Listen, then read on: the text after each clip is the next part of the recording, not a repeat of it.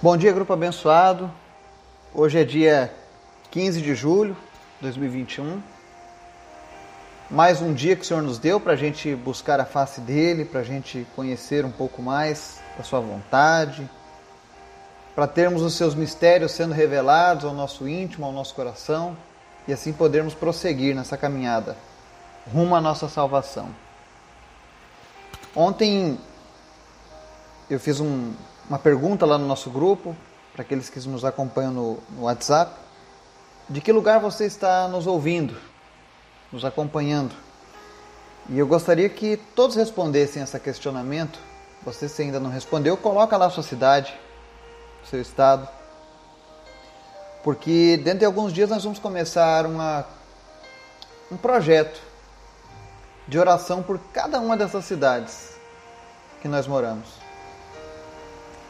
E nesse projeto eu, eu vou pedir para que as pessoas dessas cidades informem, por exemplo, qual é o maior problema da sua cidade.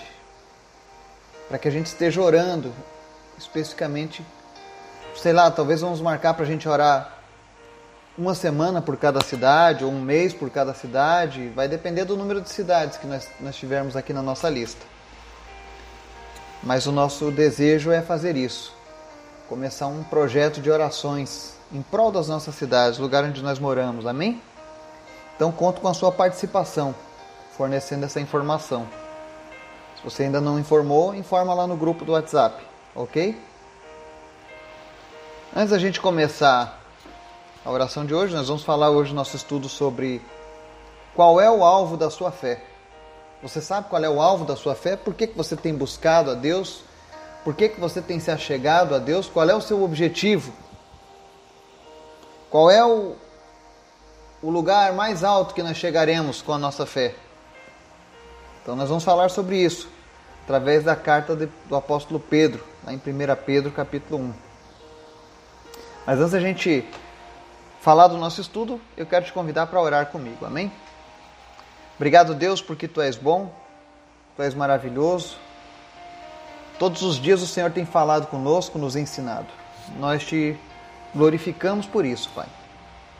Nós queremos te apresentar cada vida que está nos ouvindo agora, cada pessoa do nosso grupo, cada família, aonde quer que essas pessoas estejam, que o teu Espírito Santo esteja visitando agora e suprindo em todas as suas necessidades. Porque tu és Deus de amor, tu és Deus bondoso. Amém? Te apresentamos, meu Deus, as pessoas da nossa lista de oração. Que o Senhor venha tratar cada pessoa que está sendo relacionada ali nessa lista. Que todos nós estejamos orando uns pelos outros a cada dia e que nós possamos ver os teus milagres. Cura, meu Deus, as pessoas que sofrem com câncer, com depressão, problemas de dores no corpo, enxaqueca, não importa qual é a doença, tu és poderoso, Pai. Visita aqueles que sofrem com a Covid, que estão com sintomas pós-Covid que o Senhor esteja visitando essas pessoas.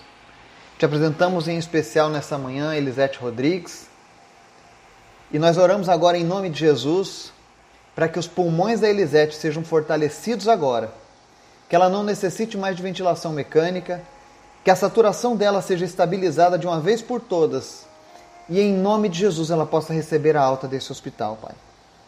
Visita agora a Elisete, Pai. E faz a tua obra. Transforma ela agora, Pai, em nome de Jesus. Muda o quadro clínico dela, Pai. Que ela venha experimentar o melhor do Senhor nesta manhã, em nome de Jesus. Te apresentamos também o Luciano, te agradecemos a Deus pela melhora gradativa.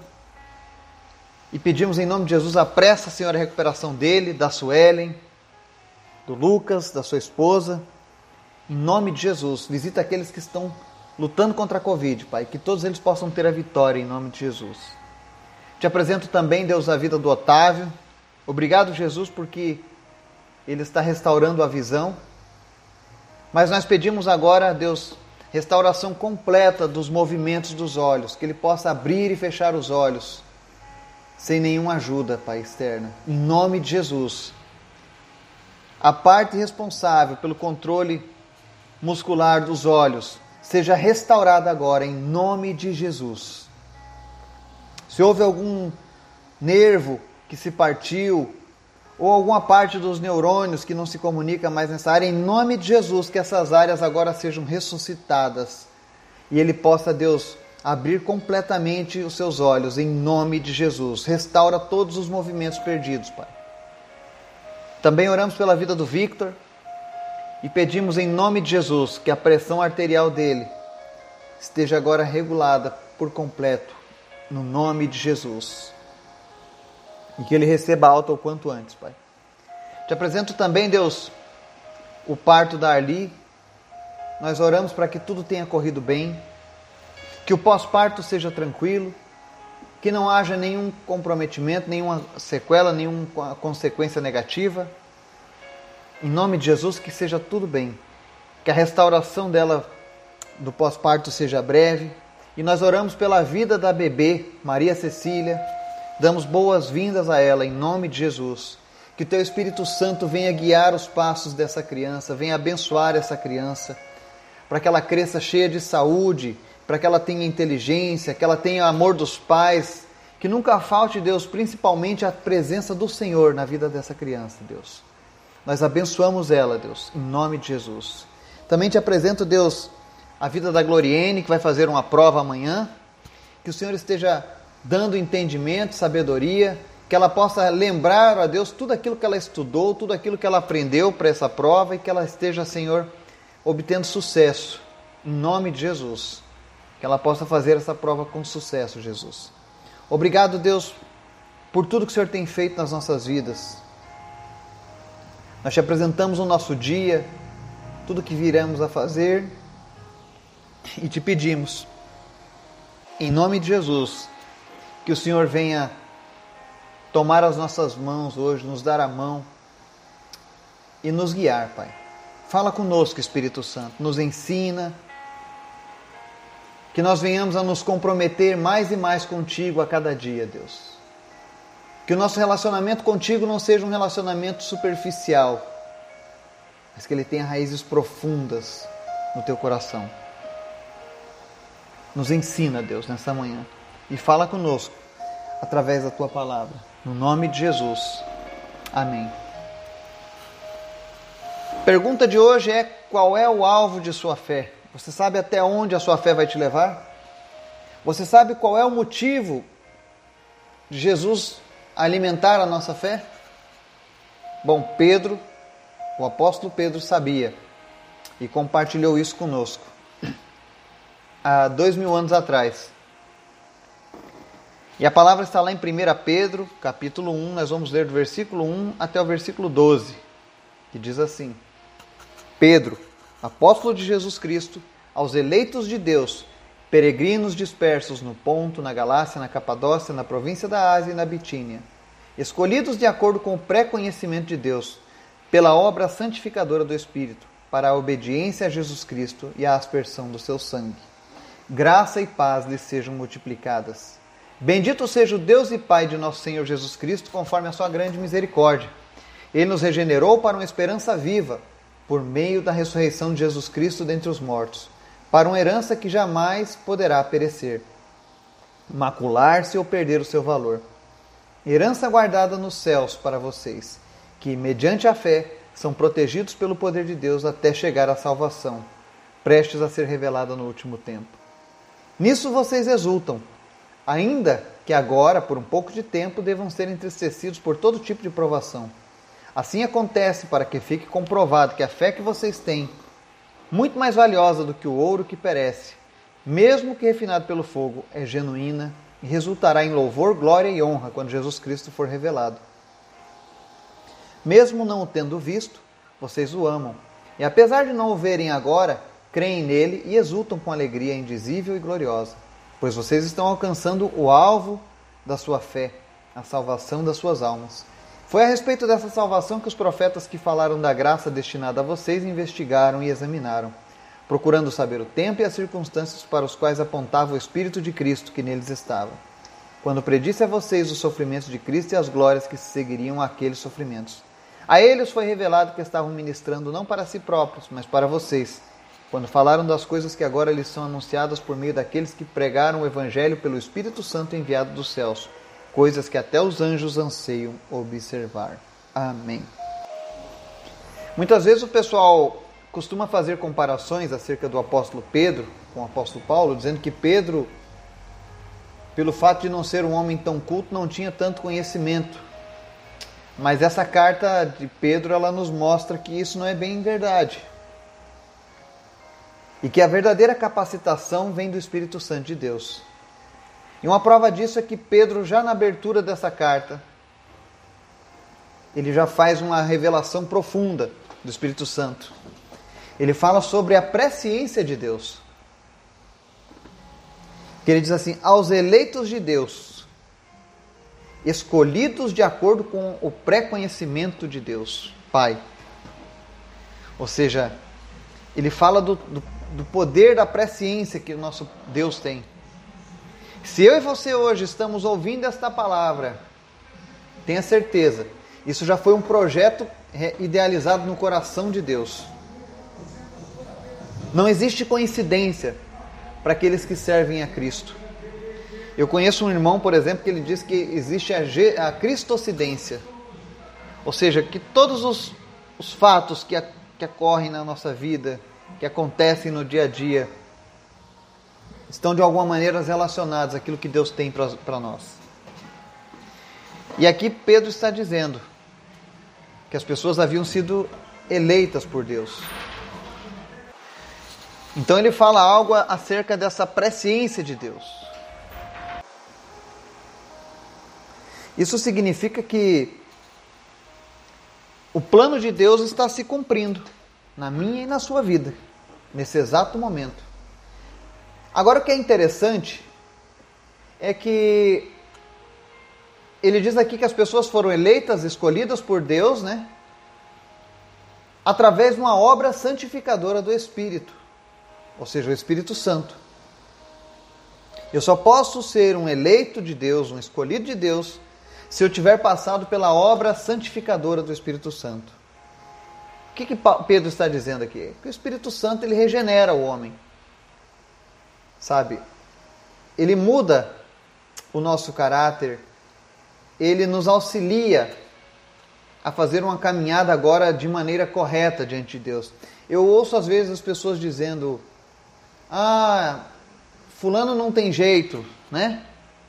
Ah, eu sou muito teimoso, não tenho o que faça eu mudar. Se você vier para Jesus sem reservas e permitir que o Espírito Santo de Deus habite em você, e você for sensível à voz dele, e principalmente obediente a ele, tenha certeza que a sua vida vai ser diferente. Ele vai mudar. Ele vai mudar o seu modo de falar, ele vai mudar aquilo que você assiste, ele vai mudar aquilo que você pensa, porque a obra dele é redentora.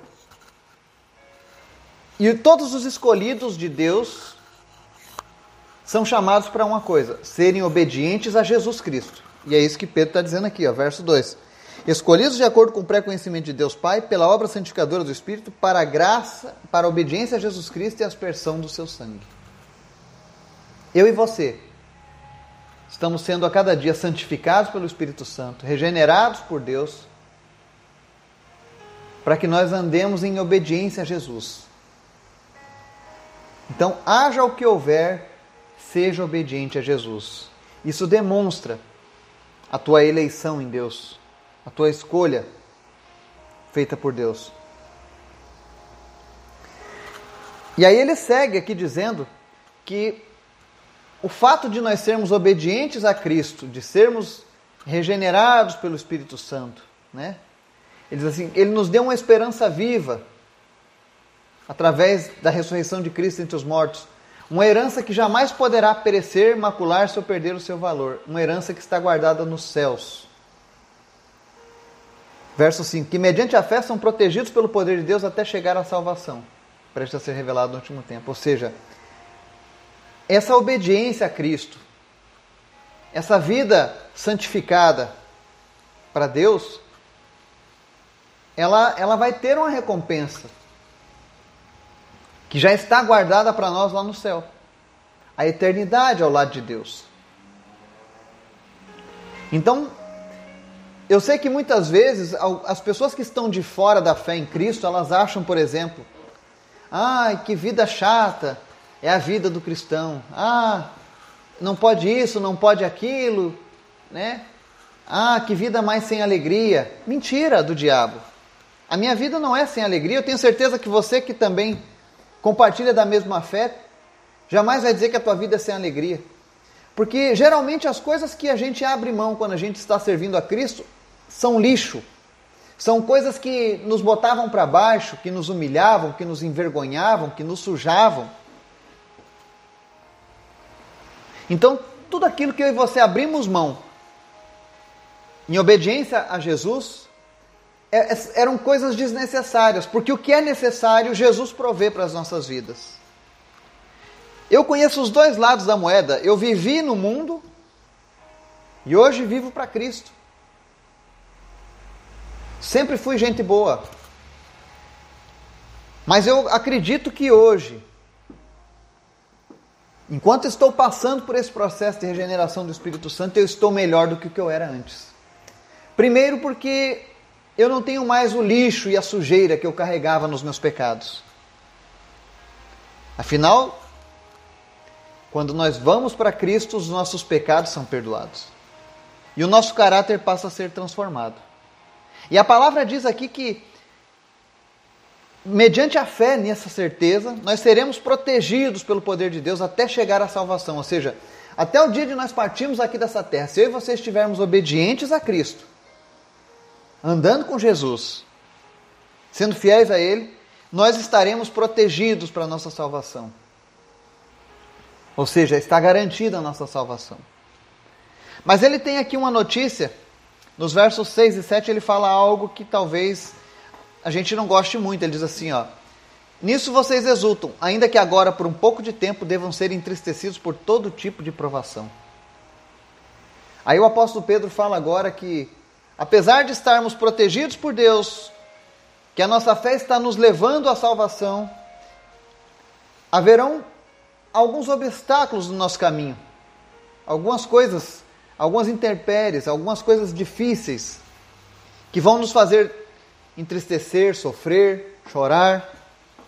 Mas ele vem no verso 7 e diz aqui que isso vai acontecer para que fique comprovado que a fé que nós temos é valiosa, mais valiosa do que o ouro. Ou seja, essas lutas que eu e você estamos passando e que nós passaremos, elas não são uma coisa sem propósito, ou então com o propósito de, um, de uma criatura que faz apenas para ver o prazer das pessoas sofrendo. Não. Deus permite que essas lutas venham sobre nós para que nós sejamos provados. E quando você passa uma prova, firmado na sua fé em Cristo, você vence. E no final dessa luta você olha para trás e se alegra com Deus. E aí você compreende o que Paulo, o que Pedro está dizendo aqui que a nossa fé é mais preciosa do que o ouro. Então, não se preocupe com as lutas que estão vindo contra você agora. Se você está sendo obediente a Cristo, você estará sendo protegido por Ele. E no tempo de Deus você vai colher a vitória.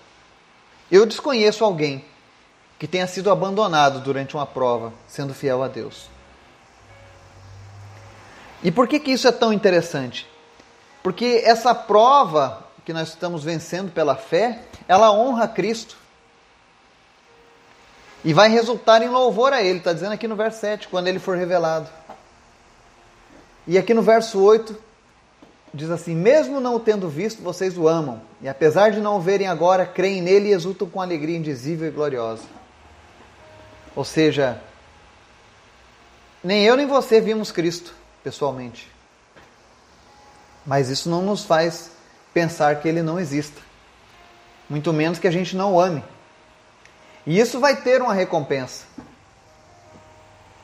Quanto mais você se dedicar, quanto mais você amar a esse Cristo, que morreu por mim e por você lá na cruz do Calvário e ressuscitou, mais perto nós estaremos de alcançar o, o nosso objetivo. E hoje, quando a gente começou essa mensagem, eu perguntei: você sabe qual é o alvo da sua fé? E aqui no verso 9, Pedro responde: Pois vocês estão alcançando o alvo da sua fé, a salvação das suas almas. A nossa fé em Cristo vai resultar num grande prêmio, que é a nossa salvação. Aquilo que o homem não pode fazer, o dinheiro não pode fazer, a fama não pode fazer, a amizade não pode fazer, Jesus fez por mim e por você. Ele pagou o preço pelos nossos pecados. E quando nós assinamos embaixo essa carta de alforria, dizendo que não somos mais escravos do nosso pecado e que eles foram pagos por Jesus, a recompensa maior é a salvação da nossa alma. Há pessoas que dizem assim: ah, o pessoal gosta muito de mandar os outros para o inferno. Ah, que Deus é esse que manda o homem para o inferno, né? Mas a verdade da Bíblia é que Deus não manda ninguém para o inferno. Aí um diz: ah, mas e o pecado que nasce no homem? Está levando ele para o inferno? Pois é. Seria injusto da parte de Deus se eu e você nascêssemos com pecado e fôssemos para o inferno. Mas Deus deu uma solução para o pecado. Aquilo que corrompe a nossa carne possui um antídoto. E esse antídoto é a fé em Cristo, é a fé em Jesus, é reconhecer Jesus como Salvador. Então, se as pessoas não querem ir para o inferno, não precisa culparem a Deus pelo destino das suas almas. Basta aceitarem a ajuda oferecida por Deus. Basta aceitarem a solução que está sendo oferecida por Deus. Não vá atrás de fake news na fé. Não fique se confiando no que homens inventaram.